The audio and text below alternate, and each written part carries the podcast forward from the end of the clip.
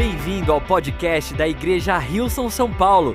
Oramos para que essa mensagem seja uma inspiração e uma bênção para a sua vida.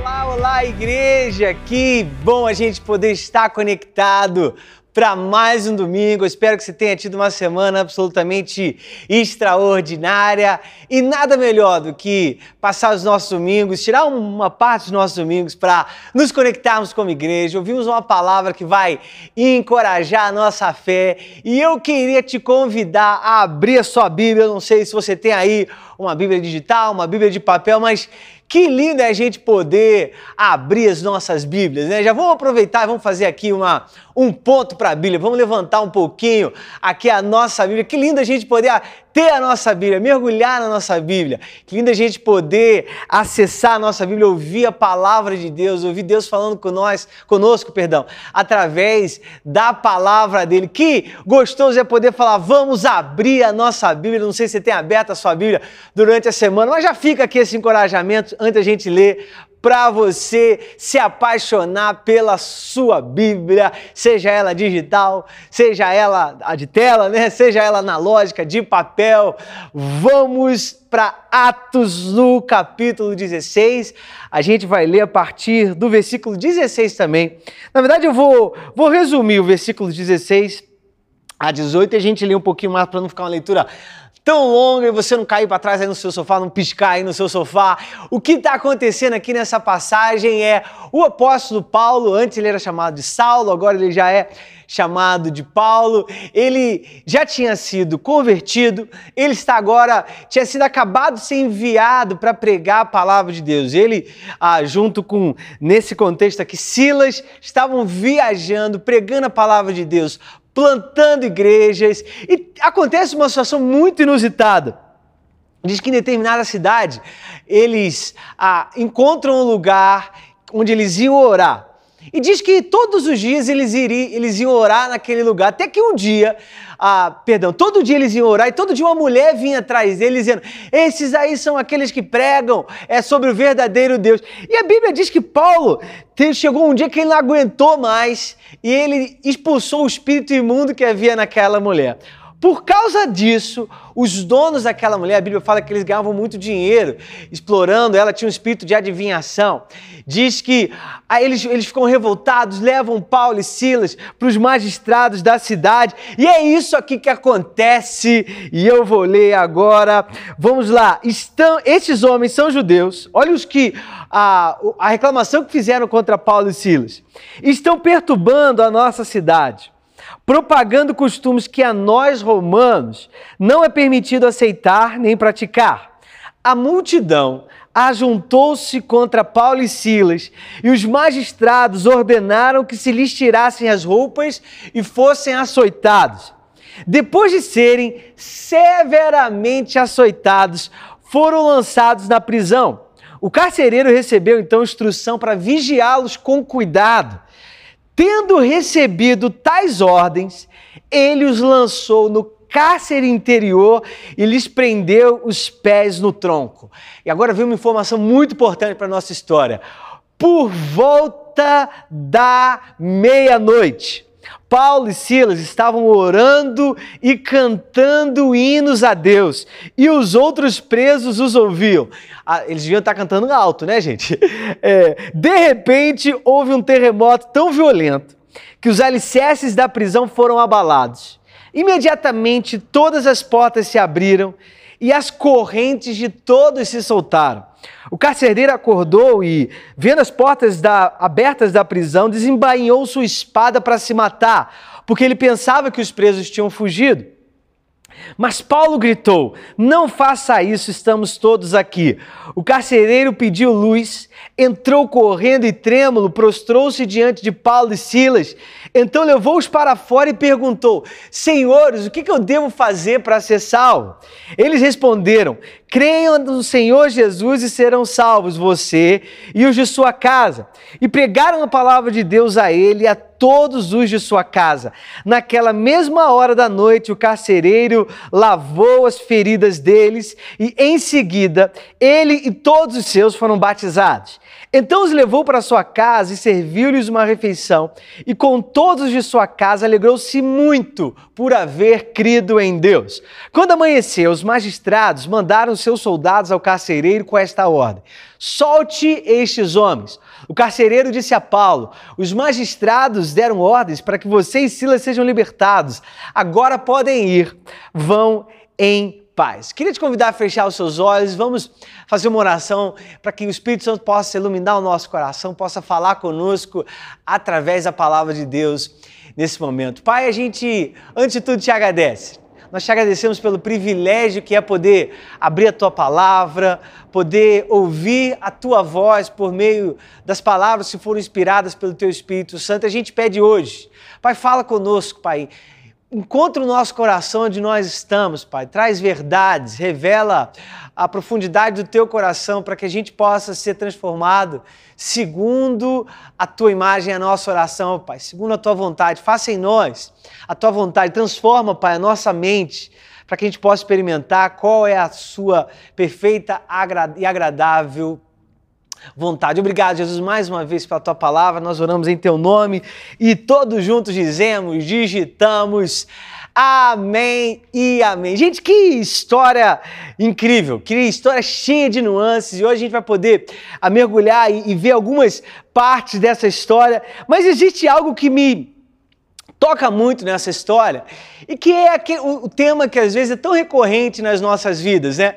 Veja bem, Paulo e Silas estavam pregando a palavra de Deus, Paulo e Silas estavam anunciando, estavam fazendo discípulos, estavam expandindo a igreja, eles estavam avançando com o evangelho. De repente, eles são acusados é, de algo que nós podemos entender que foi uma acusação injusta, eles foram, foram colocados na prisão de uma forma injusta, porque, como cidadãos romanos, como cidadão romano, Paulo não poderia estar, é, ser preso sem é, passar por um julgamento. É uma situação injusta do começo ao fim. A começar que, como a gente leu, alguns homens é, quiseram denunciar Paulo e Silas porque eles tinham perdido a fonte de lucro deles através de uma pessoa que tinha um espírito imundo e adivinhado.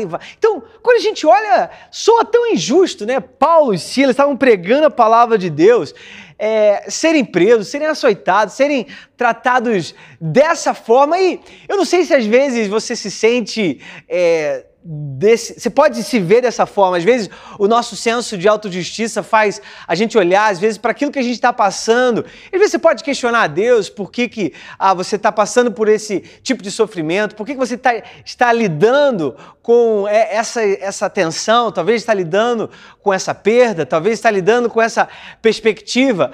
A verdade é que, às vezes, as situações da vida levam a gente a nos encontrar com a nossa humanidade, né? De uma forma. Veja bem, Paulo e Silas eram humanos, e é, é, esse açoite do eu, eles, foram lançados na parte mais profunda. É, quando a gente lê cárcere interior, é um lugar que tinha mais profundo na cadeia, onde eles não tinham acesso à luz, tanto que a gente vê em determinado momento o carcereiro pedindo para que trouxesse luz, porque onde eles estavam eles não tinham acesso à luz, eles tinham sido açoitados, eles estavam presos no chão. E a verdade é que quando a gente está debaixo de determinadas pressões, debaixo de determinadas injustiças, como nesse caso, debaixo de determinadas situações, às vezes a nossa humanidade ela, ela pode vir à tona de uma forma e a verdade é não tem nada é, de errado em ser humano. Nós somos seres humanos errados, ninguém é máquina, né? Nós somos falhos, nós somos, estamos suscetíveis a emoções, estamos suscetíveis a sentimentos, estamos suscetíveis a dores. A gente está suscetível a, por exemplo, de onde, imagina, meia-noite, Paulo e Silas presos por uma situação injusta de onde é que eles vão tirar força se eles estavam pregando o evangelho? São presos pregando o evangelho. Às vezes, quando a gente olha para a vida, para os nossos momentos de fraqueza, A verdade é que às vezes a gente não sabe de onde tirar força, a gente não sabe como lidar. E meia-noite é algo muito é, interessante a gente começar a olhar o que está por trás dessas imagens que a gente vê nessa palavra, porque naquela época era uma época onde a noite começava mais cedo. Né? Hoje a gente tem luz, a gente tem, a gente fica em casa, a gente tem toda uma estrutura elétrica que permanece. Tem gente né, que gosta de dormir depois da meia-noite, o pessoal da série, né? Fica lá vendo Netflix, perde a hora, assiste três, quatro seriados. É... E hoje a gente dorme Ainda naquela época, não. Naquela época, as pessoas iam dormir mais cedo. Então, a meia-noite tinha um símbolo como se fosse o momento mais profundo da noite. E no momento de mais profunda dor, no momento mais profundo da noite de Paulo e Silas, num contexto onde eles estavam é, presos injustamente, o que, que eles faziam? Eles oravam e eles cantavam hinos a Deus. No momento, talvez, onde a humanidade deles estava gritando é, da forma mais alta, no momento mais extremo de dor, no momento, talvez, onde os pensamentos dele poderiam estar lidando com é, os questionamentos mais profundos contra o próprio Deus, porque eles estavam pregando a palavra de Deus, diz que eles cantavam hinos de louvores a Deus. O título dessa mensagem é Canções da Meia-Noite. Quais são as suas canções da meia-noite? Quais são as canções que você tem cantado, talvez, no momento mais agudo, mais profundo da sua dor? Eu amo que quando a gente lê lá em Salmos 44, é, versículo 17, a gente vai ler Três versículos, 17, 18 e 22. O Salmo 44 é um salmo de lamento. É um salmo onde ele está falando do profundo da experiência. Ele está navegando. Os salmos de lamento são salmos onde a gente pode. É muito legal a gente ver que é uma, eles navegavam através da sua expressão de lamento. E o salmista ele diz assim: Eu não confio em meu arco e a minha espada não me concede a vitória. Em Deus os gloriamos o tempo todo e louvaremos o teu nome para sempre. E ele começa a abrir o coração sobre aquilo que ele estava passando. E ele diz assim no versículo 17: Tudo isso aconteceu conosco, várias coisas que não eram legais, sem que nós tivéssemos esquecido de ti, nem tivéssemos traído a tua aliança. Os nossos corações não voltaram atrás nem os nossos pés se desviaram da tua vereda. E aí no versículo 22 ele conclui: Contudo, por amor de ti enfrentamos a morte todos os dias, somos considerados como ovelhas destinadas a matadouro. É muito interessante a gente vê que mesmo nos momentos mais desafiadores, o louvor pode estar nos nossos lábios. Qual é a sua canção da meia-noite? Diz que enquanto Paulo e Silas eles cantavam hinos de louvor a Deus, um terremoto tomou aquela cadeia. Diz que os alicerces da prisão foram abalados. Diz que as portas se abriram e soltaram-se as correntes. Eu tenho certeza que quando nós começamos a na nossa, talvez na hora mais difícil início da nossa noite, quando nós estamos vivendo as nossas meia-noites e nós cantamos canções de adoração a Deus, quando nós levantamos o nosso louvor a Deus, eu tenho certeza que terremotos espirituais acontecem, que abalam alicerces de prisões, abrem portas e soltam correntes. E hoje nós vamos ver três dentro dessa história, depois que que Paulo e Silas, na meia-noite, estão cantando uma canção de louvor a Deus e o, o, acontece um terremoto, acontece. A, a história, de uma certa forma, ela muda completamente e diz que quando o carcereiro ele acordou e viu o que tinha acontecido, diz que no versículo 27 diz que quando ele viu as portas da prisão abertas, ele tentou se matar, porque ele pensava que os presos tinham fugido, mas Paulo gritou: "Não faça isso, nós estamos aqui". Você sabia que é muito interessante porque as, as portas da prisão estavam abertas, mas eles não tinham saído fisicamente da prisão. E isso é muito interessante porque isso traz para a gente uma perspectiva é, muito especial sobre o contexto do confinamento da prisão de Paulo e Silas. Eles tinham tido a oportunidade de fisicamente sair da prisão, mas você sabe que é, a razão até pela qual o carcereiro tentou se matar é porque na, naquela época as leis romanas tinham uma lei que dizia que se o carcereiro, aquele que estava tomando conta do preso, ele perdesse o controle do preso ou o preso fugisse, caía sobre o carcereiro a culpa que aquele preso estava enfrentando. Então, essa é uma das explicações para que o carcereiro tinha tentado tirar a sua própria vida. Mas o que é mais interessante sobre esse contexto de confinamento de Paulo é que Paulo estava confinado, mas isso não significa que ele se sentia preso.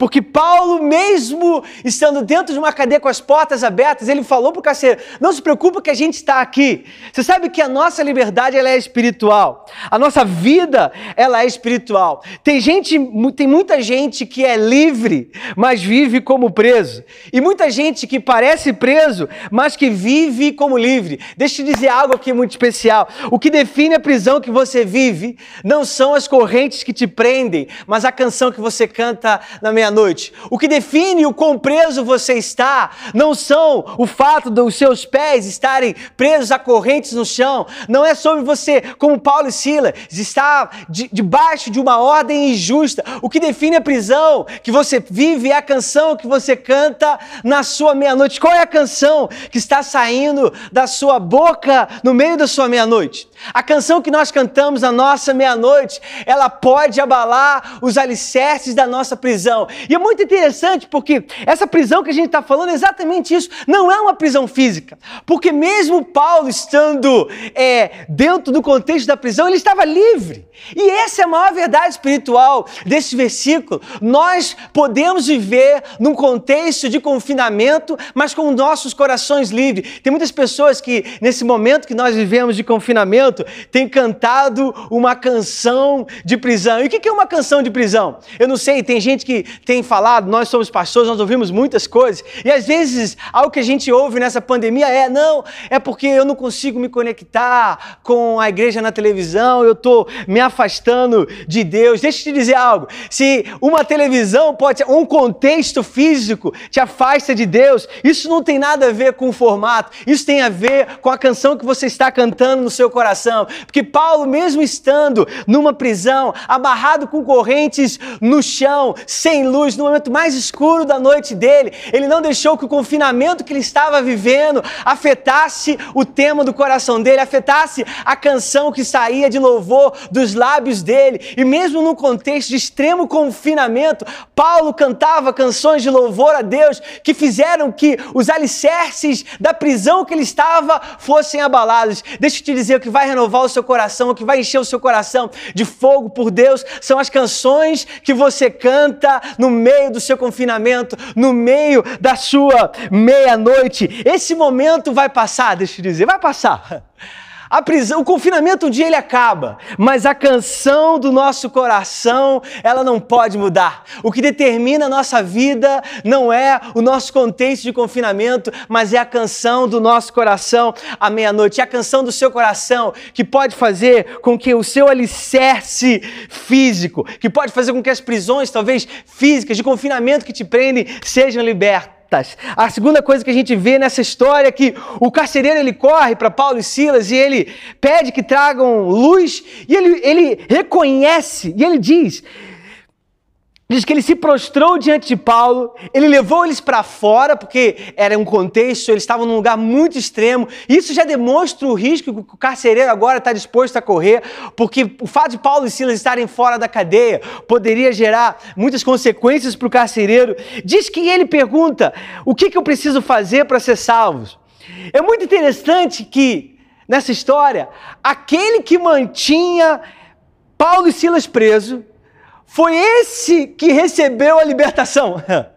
Porque ele diz assim: o que eu preciso fazer para receber a salvação? Olha o que diz Salmo 119, é capítulo 61 e 62. Os maus amarraram uma armadilha para me pegar, mas eu não esqueço a tua lei. Por causa dos teus ensinamentos justos, eu me levanto no meio da noite para te louvar. Olha que lindo o coração do salmista. A nossa canção de salvação, ela abre a porta de salvação para outras pessoas. Eu amo que diz que enquanto Paulo e Silas oravam e cantavam, os outros ouviam a oração e o louvor deles. Deixa eu te dizer, as pessoas ao seu redor, elas ouvem a, can a sua canção da meia-noite, a canção que você canta, a canção que você louva, enquanto você está vivendo o momento de maior desafio, um momento de maior. Ah, talvez dor, um momento de maior sofrimento, um momento de maior injustiça. O Evangelho de Jesus é tudo sobre as outras pessoas. O Evangelho de Jesus se trata das outras pessoas. O Evangelho de Jesus não se trata sobre nós na nossa sofrência, no meio da nossa dor somente. Nós somos humanos, sofremos, precisamos de acolhimento, precisamos de amor, precisamos sim de salvação, mas é lindo como através da nossa dor, quando nós cantamos uma canção de louvor, louvor no meio da nossa noite, isso afeta o mundo ao nosso redor. A nossa canção de salvação, como eu disse, ela abre a porta de salvação para outras pessoas. O Evangelho de Jesus é sobre nós, mesmo na hora mais escura da nossa noite. Nós estendemos as nossas mãos, nós estendemos o nosso louvor, nós estendemos a, a disposição do nosso coração. Eu tenho certeza que talvez no seu momento de maior fraqueza vai ser o momento onde você vai tirar mais força forças. É lindo a gente olhar o contexto do carcereiro, porque o contexto do carcereiro ele estava vivo querendo se matar, e o contexto de Paulo e Silas, eles eram aqueles que eram para estar mortos no fundo da cadeia, mas eles estavam vivos. O Salmo 40, ele diz assim: Eu esperei, esperei, esperei pelo Eterno. Finalmente ele olhou para mim, finalmente ele me ouviu, finalmente ele me ergueu do fosso tirou-me do fundo da lama e ele me pôs sobre uma rocha sólida para se assegurar de que eu não escorregaria. Ele me ensinou a cantar sua mais nova canção, uma canção de louvor ao nosso Deus. Cada vez mais pessoas estão vendo isso. Elas entendem o mistério, abandonando-se nos braços do Eterno. É exatamente disso que se trata.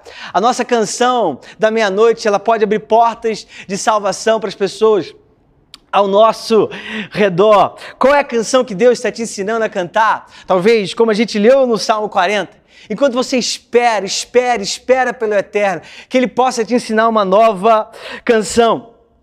E a última observação que a gente pode fazer nesse contexto é que a gente leu aqui a partir do versículo que depois de que ah, o carcereiro tira Paulo e Silas da prisão, ele leva eles para fora, ele pergunta sobre a salvação e diz que Naquela mesma hora, depois que eles foram salvos, naquela mesma hora da noite, o carcereiro lavou as feridas deles e em seguida ele e todos os seus foram batizados. É muito interessante que a gente pode ver nessa história que aquele que tinha causado as feridas deles estava agora lavando as feridas deles.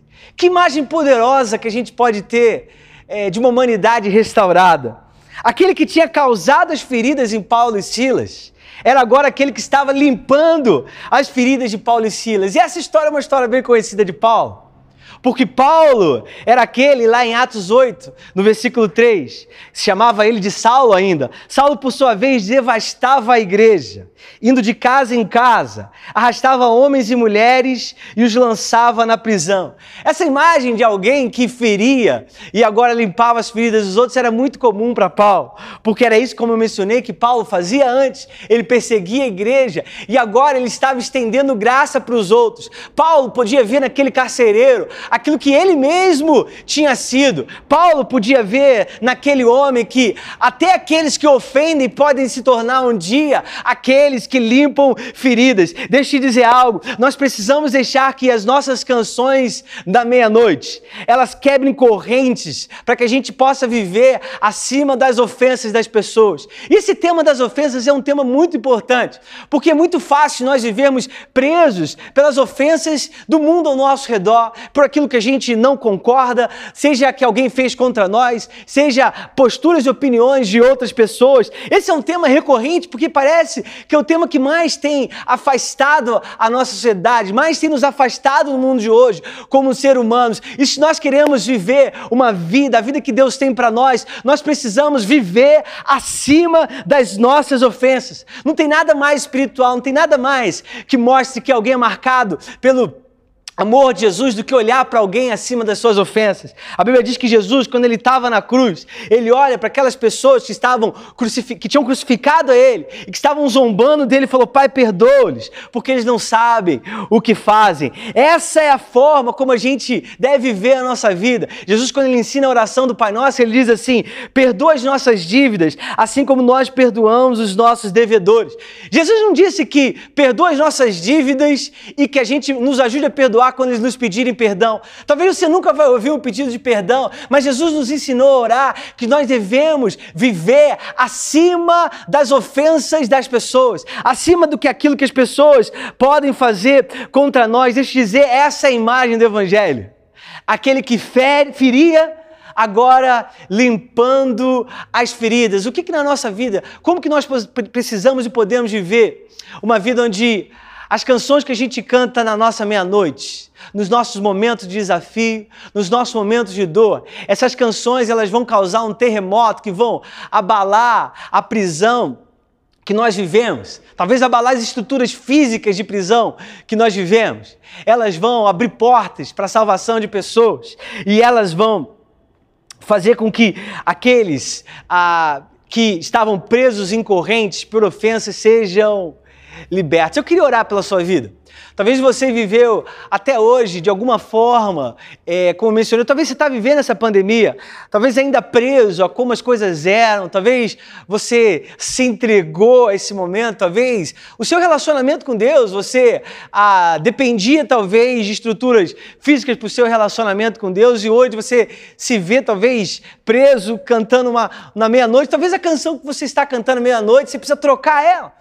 Talvez você precise começar a cantar uma canção de louvor a Deus no meio da sua noite, no meio da sua, talvez essa prisão que você está. Eu creio que quando nós aprendemos a cantar uma canção de louvor na nossa meia-noite, nós vamos sim causar terremotos que vão romper as prisões que nos prendem, que vão abrir portas de salvação para outras pessoas. Porque a igreja está avançando nesse momento.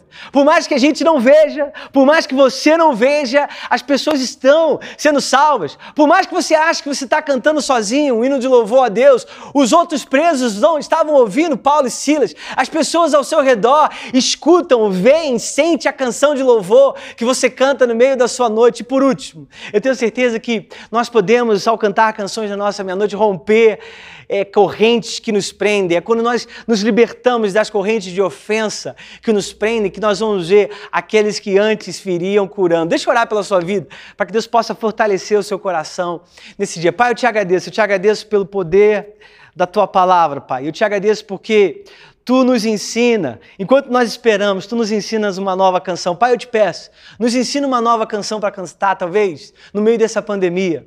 Que a gente possa olhar para trás no futuro e pensar qual foi a nossa canção na pandemia, qual foi a canção que Deus nos ensinou no meio daquela noite mais escura que nós estávamos vivendo? Qual foi a canção que é, a gente vai poder dizer que Tu sentaste conosco e colocou palavra após palavra na nossa boca, para que o nosso coração entoasse um hino de louvor e para que, como nós lemos no Salmo 40, Pai, as pessoas ao nosso redor se entregassem, se abandonassem completamente nas Suas mãos. Pai, ensina-nos uma nova canção, restaura o nosso coração, que nós possamos viver uma vida é, completamente liberta de todas as prisões, Pai, que a gente possa ver portas de salvação sendo abertas. E, Pai, nós oramos que a gente possa viver soltos de qualquer corrente de ofensa que possa nos prender o oro, para que a gente possa viver e aproveitar o melhor da nossa meia-noite. Eu oro, abençoando a nossa igreja em nome de Jesus. Amém, amém. Obrigado por ouvir o podcast da Igreja Rilson São Paulo. Esperamos que você tenha sido desafiado e inspirado.